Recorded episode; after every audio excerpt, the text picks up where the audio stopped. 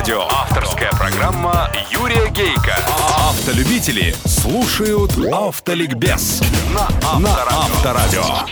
Здравствуйте, дорогие братья-водители, собратья-пешеходы и пассажиры, а также честные и профессиональные инспекторы ГИБДД. С вами, как и всегда в это время на волне Авторадио, программа «Автоликбез». Ее автор и ведущий Юрий Гейко. Спонсор ООО «Смазочные продукты ЛМ». Выбирайте лучшее. Выбирайте немецкое. Выбирайте Ликвимоли. Ликвимоли пять лет подряд признается лучшим моторным маслом Германии. Ликвимоли – это моторные масла, автохимия и автокосметика высочайшего качества. Ликвимоли. Мир меняется. Лучшие остаются. Автоликбез. Автоликбез. Сегодня в программе.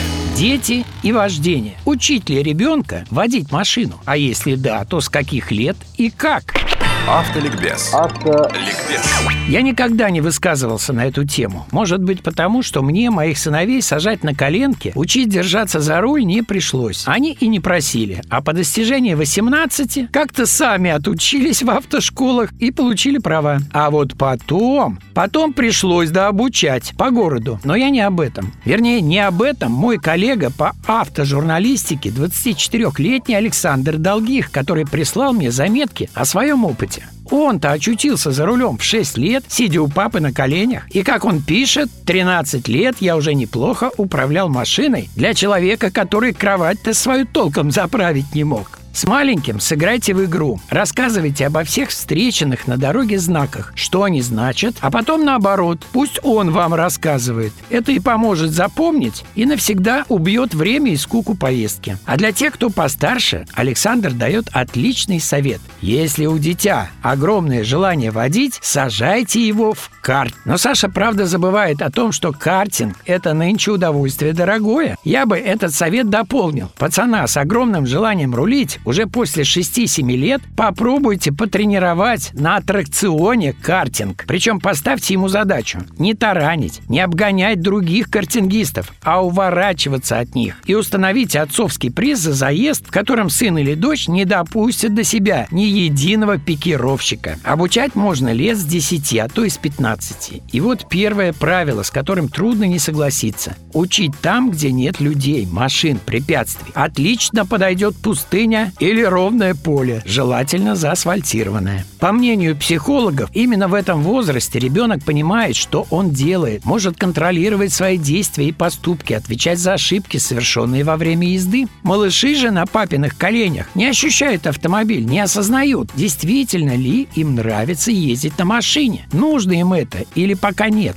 Александр пишет, дело идет к тому, что скоро детям запретят играть в снежки без защитных очков и шлема на голове. В садике нельзя драться подушками, дома нельзя поднимать тяжелое, а уж тем более подходить к плите, утюгу. В секции бокса нельзя бить друг друга по-настоящему, а по дороге мы пристегиваем детей пятью ремнями и на полноприводном танке везем их домой, где остаток дня они пытаются взломать родительский контроль на компьютере. В итоге такое оранжерейное воспитание приводит к тому, что наши дети, становясь водителями, понятия не имеют об опасности. Они гоняют по дорогам, не сбрасывая газ в поворотах, будучи уверенными в том, что специально обученные люди, электронные примочки, выровняют трассу и заставят автомобиль вписаться в поворот. Но неизбежно приходит день, когда случается страшное. По статистике, две трети выпускников автошкол в первый же год попадают в аварию. Как правило, это ДТП без фатальных последствий по невнимательности.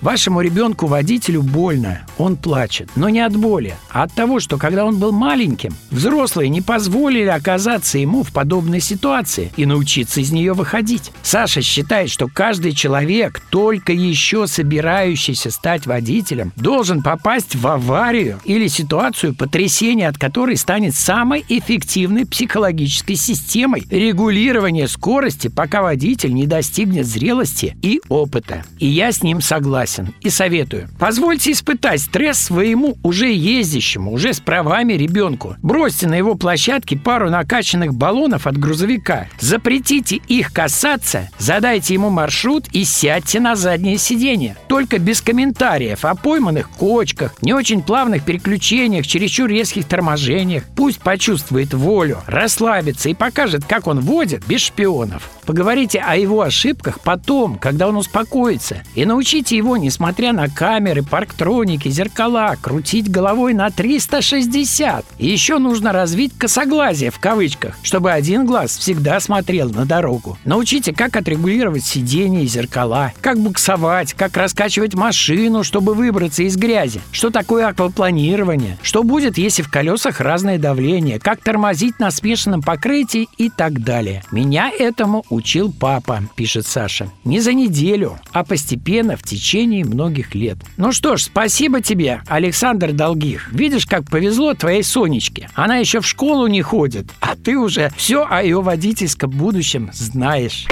Автоликбез. Автоликбез.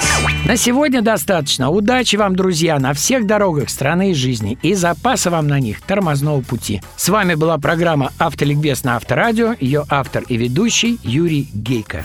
Правила выбора моторного масла. Выбирайте лучшее. Выбирайте немецкое. Выбирайте Ликвимоли. Ликвимоли пять лет подряд признается лучшим моторным маслом Германии. Ликвимоли – это моторные масла, автохимия и автокосметика высочайшего качества. Ликвимоли. Мир меняется. Лучшие остаются.